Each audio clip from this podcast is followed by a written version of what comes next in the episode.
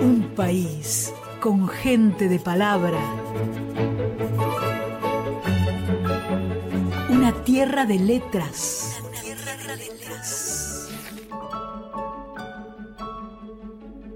Soy Estela Maris Vallejos de Santa Fe, coautora del libro Nosotras en Libertad, escrito íntegramente en el 2020 durante la cuarentena por COVID-19.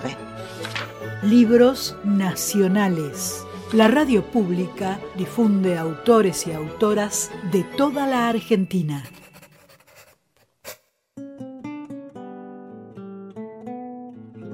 Fui parte del equipo Escribas junto a Ani Garraza de San Luis, Beatriz Horrac, La Plata, Mabel Fernández de Goya Corrientes y María Leonor González desde Bariloche. De tal manera fuimos recibiendo los relatos de las historias en libertad y junto a estas compañeras con amorosidad y respeto viajaban esos aportes vía WhatsApp o por videollamada con el objetivo que las nuevas generaciones comprendan nuestro lenguaje o darle una vuelta para que ese aporte sea más accesible.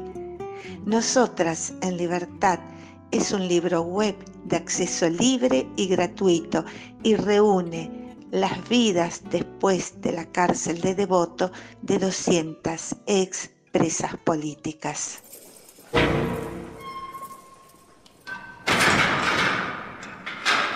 ¿Alguna contó cuántas puertas había desde la celda hasta el portón de la calle de Devoto?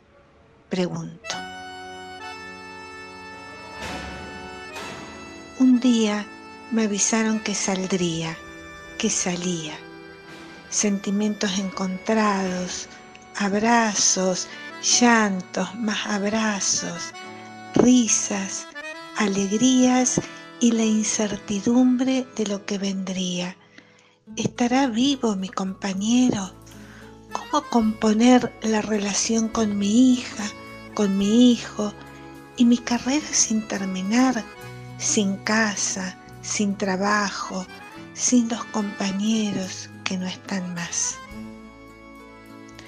Había que ver cuándo se concretaría la libertad, esperar el sábado que nos trajeran el Clarín, sí, Clarín, que publicaba las listas. Otro día, a las 8 o 9 de la mañana, la celadora grita mi apellido y prepare sus cosas. Estalló el griterío de alegría en el pabellón. Todas las cumpas estaban tan emocionadas como yo y la Isidro Velázquez empezó a sonar fuerte. La muerte apagó la risa de los machetes en los quebrachos, la pólvora entre los huesos se hizo ceniza en dos pechos varados, sin una vela encendida, sin una flor azulada sin una cruz en la tierra, hay dos sueños sepultados. Camino de pampa bandera, lo esperan en una emboscada y en una descarga certera ruge en la noche la metrallada. Isidro que ha muerto en Ancahuan Zapucay, pidiéndole que lo vino a delatar. Ese día salimos tres compañeras.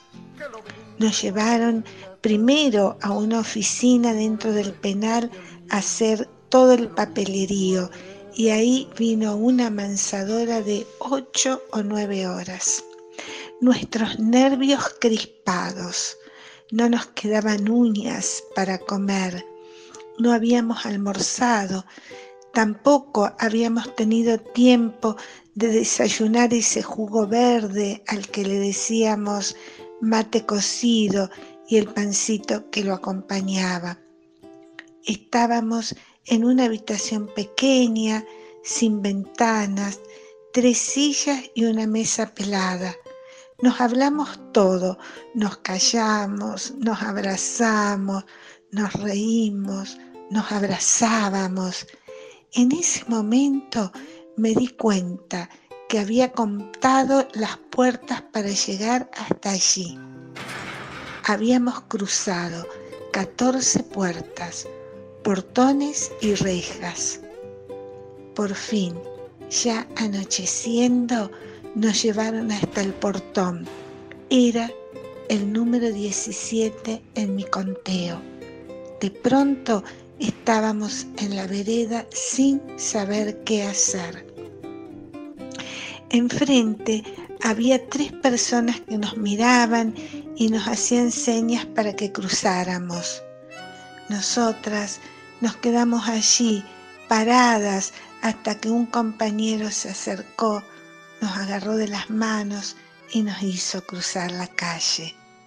Estaba extasiada mirando la calle, me impactaron los árboles florecidos, me parecía increíble ver la calle. Estaba en libertad, vigilada, pero libertad al fin. Habían pasado 17 puertas para llegar ahí.